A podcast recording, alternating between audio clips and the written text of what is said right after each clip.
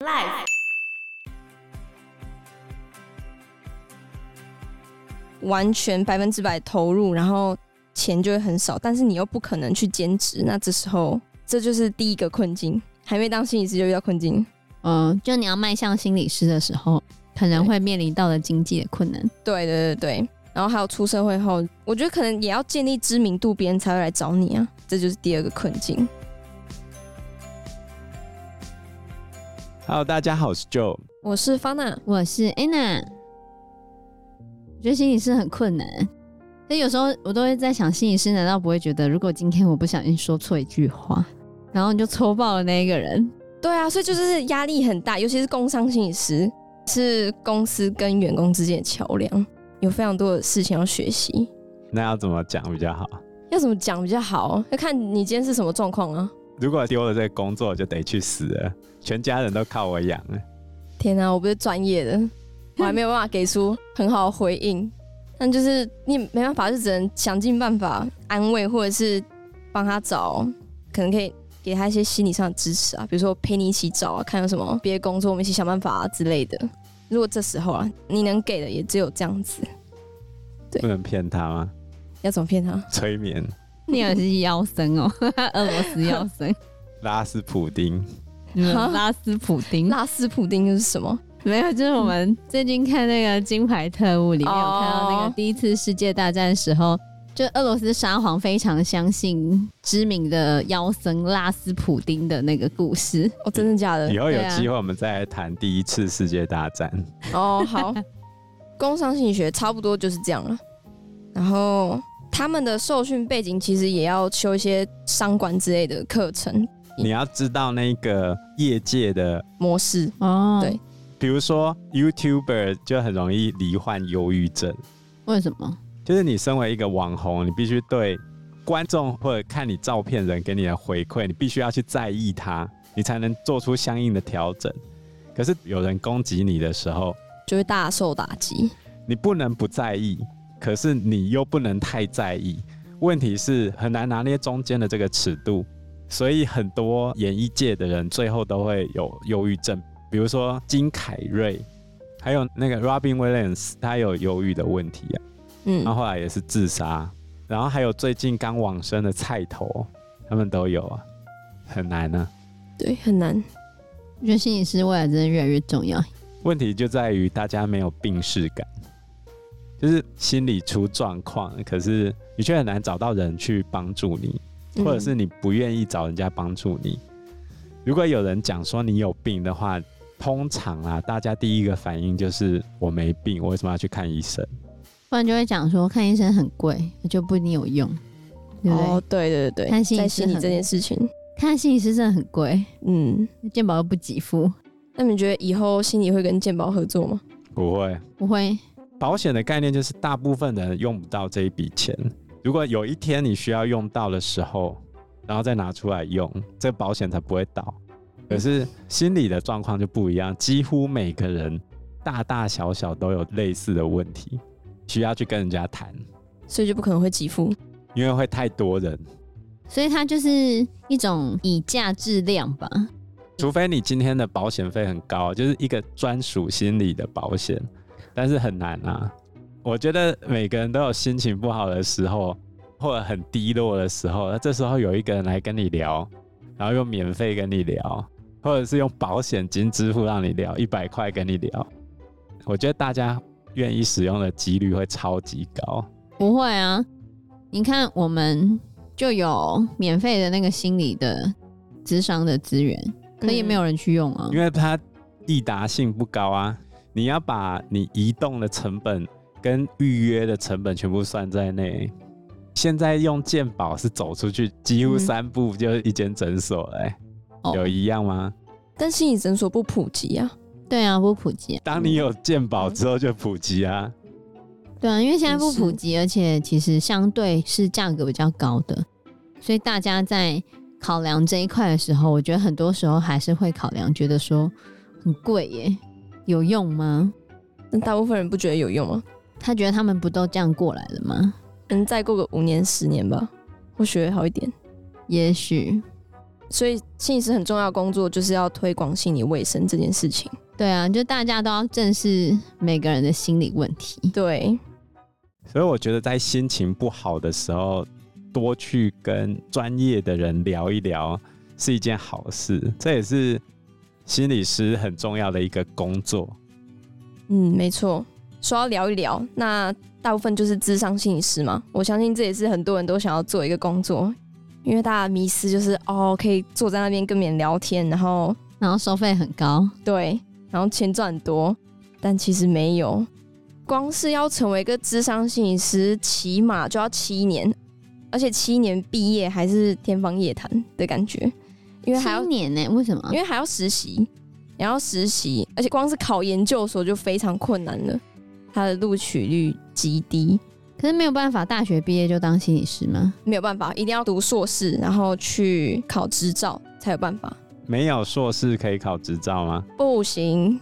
但是你大学非本科可以，反正你就是一定要读心理研究所，哦，所以大学非心理系的话，也可以研究所考心理系。对，可以这样。可是你就要另外自己去补习，那需要补修大学时的学分吗？要，就是这样就会很麻烦呢、哦，对啊就，你该花的时间还是要花，就对。，对，没错，你该修的学分还是要修，一个都不能少。对，他怕你讲错话吧？就是讲错，等一下被你经手过，全部都跑去跳楼了。对啊，这样很可怕、欸。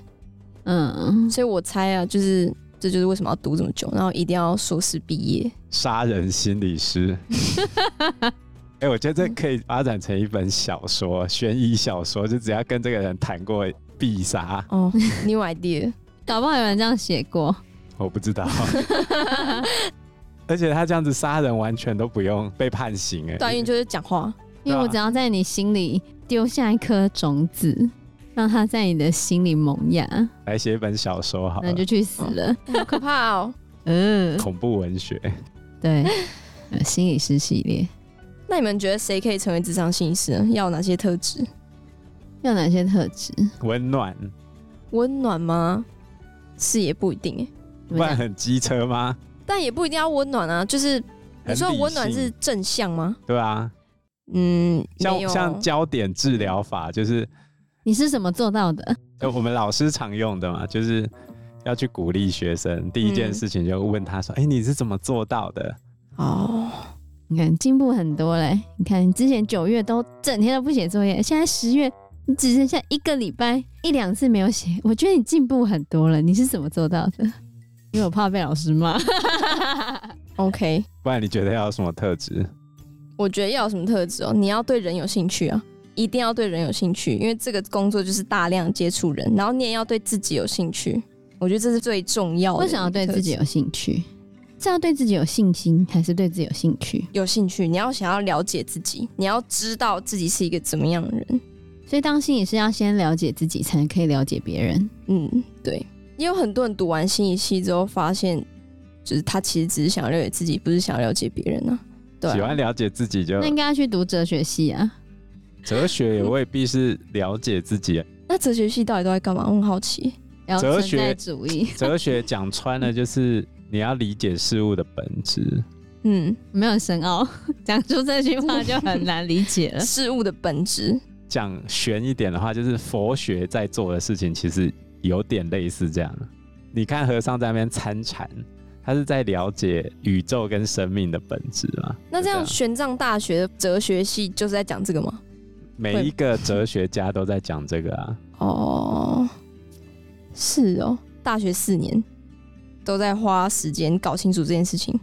应该说，你一辈子都在了解生命的本质是什么，那这样毕业要干嘛？了解生命的 本质。毕业就是没干嘛，所以啊等一下，为什么你一定要干嘛？哦，也不是然你要怎么赚钱？不是你的人生剩下赚钱吗？我今可天是你的问人你这生个没有问赚题钱，然后怎么过生活？你告诉我，我这边参透世界本质，我做的我就会饱是吗？如果你了解事物的本质，钱就 来啦。怎么可能？怎么可能？等一下，等一下，你坐在那边，钱就会自己掉下来。哲学系可以应用在所有方面。你如果能够看穿所有事情的本质，那你就知道你怎么做。你的你在讲你的那钱，就是你在你诈骗吧？你的钱只是一个工具手段，而不是目的。它只是你在达到生命本质的路途中附带的一个附赠奖品而已，到底在讲什么？那所以它很适合当辅系，我觉 得。很适合，但是很难，因为它牵扯到很多逻辑上面的辩证。事实上，人的一举一动都是哲学探讨的范围。比如说，之前有一本书叫做《像女孩那样丢球》，为什么这些动作是属于娘娘腔的？为什么会给他这样的定义？这样的定义背后有什么社会的作用力？ 那不是社会学吗？它叫知觉现象学。麦个供，麦个供，好，好我知道了。 对很多人来说，哲学就是没有用嘛。那你要讲嘛，很多得道高僧，比如说圣严法师、正严法师，他们在了解整个世界的现象的时候，他们一定有他的道理啊。嗯，那你要说钱嘛，那正言法师有不有钱？他爆有钱啊呢。你去看那个慈济功德哦会，他爆炸有钱的吧？可是那不是他要的东西啊，那只是嗯他在追寻生命的真谛的路途上附带出来的东西啊。干嘛 呢？哎，夏虫不可语冰啊。哦，比如说你现在去找得道高僧，其实去可是跟你去跟得到高僧讲，你就不知道他在然后讲等一下，什你去么，看那个大爱的那个影片，他很多遭遇那个人生的危难，然后去跟正言法师讲话之那后我，你遭遇就人生 OK 危了难，你可以做慈济了喂，下面的后啊，就跟智商心理师是一样的，大家觉得所有困难去找智障心理师就没事了，就会好过一点。的确是这样，心里可能会好过一点啊。但是他那一天有讲到一个点，我觉得哦，好像也是我从来没有去思考过的事情，就是你有没有一个底线？大家都说就喜欢跟别人聊天啊，喜欢听别人讲事情，这样就对心理障师这一块有兴趣。那你是不是每个人都可以聊呢？就像他说，他的点是他没有办法跟性侵的加害人聊，因为他没办法理解为什么他要这样做。可是我那天就跟那个台大医课讲到这件事情，他就说他觉得他这样就不是一个合格智商师，他认为智商师应该什么都要可以接受，可是我觉得好像不是这样哎、欸，智商心理师也是人，就好像律师的天职是给所有人合理的法律庇护嘛，我们在法律里面去辩护，那最大恶极的死刑犯，你可不可以去帮他辩护？这是我们社会上一直在讨论的问题。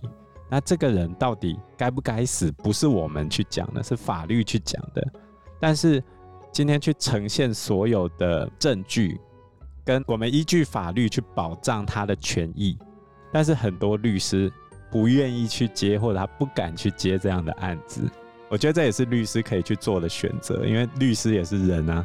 对啊，大家都是人，都有一个承受的底线，这是也是让我一个印象深刻的问题，就是那我的底线在哪里？我可能要去聊才知道。所以你有或办是法去跟性侵加害者聊吗？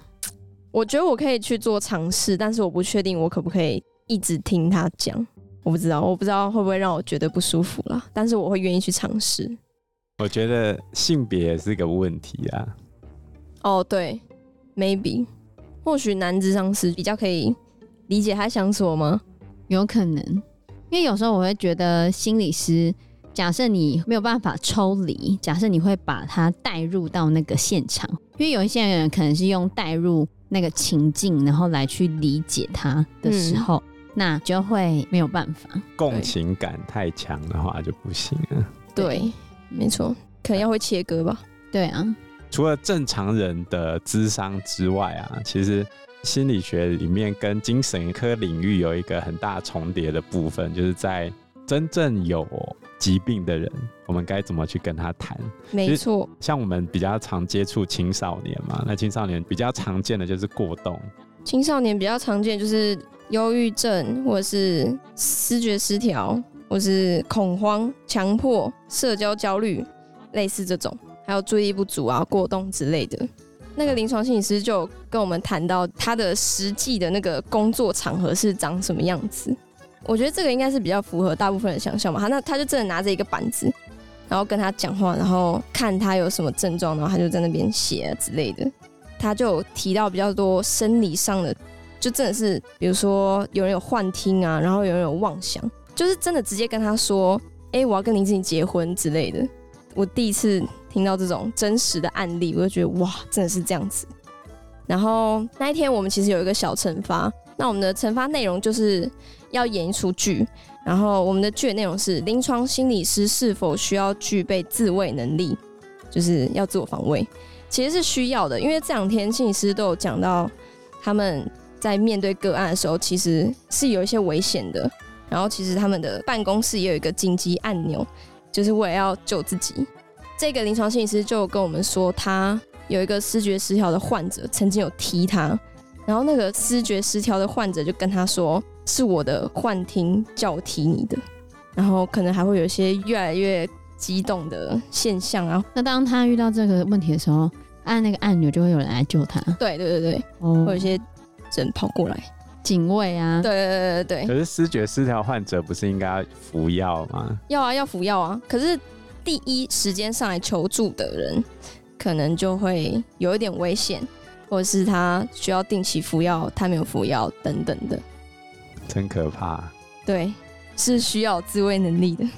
先去练个闪电五连鞭，所以临床心理师有时候还有点危险。，对，比如说智商有时候会遇到躁郁症的人啊，嗯，，对，然后就有那种攻击狂倾拍向，桌哦或是摔东西啊什么的，其实蛮危险的。那工伤心理师感觉比较没那么危险。我觉得工伤心理师承工伤心理师很受危险承吧受的是心理的压力，因为对面这人可能会跑去跳楼之类的，哦，工伤心理师是承受你可能会害死某个人的危险还。有公司公司。我觉得每一个心理师都会承担讲错话那个人就去死的危险，好不好？对，但临床还好吧？临床有时候不一定啊，嗯你如果讲的话刺激了某一个思觉哦失调症的患者的时候，也是啦，他突然牙起来被安怎么样？这很可怕哎、对，很可怕。你只要讲错一句话就完了。所以我觉得心理师是一个非常怎么有讲趣的职业，对，也会把人命扣我在觉你手得很中。有对挑战性啊。对啊。那这三天其实我也是学到很多。那你的感想是什么呢？嗯，有些人就说他原本想要当智商心理师，但他参加这个营队后，就觉得自己完全不适合。真的、啊，对啊，也有些人更确定自己想要走这个方向。那我自己是更确定啊，就是符合我想象中的样子。那你比较喜欢哪一块？以这三天来感受的话，智商，我觉得我们智商老师都超有趣的。可是他嗯有没有跟你们说他们面临到的困难，或者是黑暗面之类的？有啊，就像是读研究所那一趴吧，就是你要完全百分之百投入，然后钱就会很少，但是你又不可能去兼职，那这时候这就是第一个困境。还没当心理师就遇到困境，嗯，就你要迈向心理师的时候，可能对会面临到的经济的困难。对对对对，然后还有出社会后，我觉得可能也要建立知名度，别人才会来找你啊，这就是第二个困境。然后之后，我不知道未来市场会不会还是持续饱和，他现在市场有很饱和吗？有一点哦、是有点饱和的，所以越来越难考啊，跟老师一样，已经不是你优不优秀的问题了，有时候可能是运气。但是我觉得它在很多层面上都还是可以应用啊。心理学的层面很多，比如说色彩心理学嘛，黄色加红色，你就会想到麦当劳嘛。对啊，所以他其实可以做的事情很多啦。就是在跟其他科目的搭配上，还是蛮有发展的潜力的。对啊，而且未来这个需求，我觉得应该也是会越来越多，而且它不会被 AI 取代。哦，因为它专门探讨人的问题嘛。不一定啊，搞不好出现个机器人心理师，那机器人就会从没有哦温度应该是了不会，你需要对啊人对啊的温度啊，嗯，没错，哦人的抱抱啊跟杯面的抱抱还是有点不一样。 没错。希望对有想要读信息的学妹有帮助啦，就是可以多参加营队，然后去了解自己想要读的东西。这就是当初会增加学习档案一个很重要的原因。当初会增加学习档案这一块东西，就是希望大家在生涯的探索上面可以增加一些广度。那当然说，你要说它有缺陷嘛，那它的确也是有一些玩的走火入魔的地方啊。对，但是我觉得它用意还是好的啦，就是你去探索自己，多去接触一些新的事情，也许你对你自己的人生会有不一样的想法。没错，鼓励大家都去参加，如果有钱的话。好，那我们这期节目就到这个地方喽。谢谢大家，谢谢大家，拜拜拜拜拜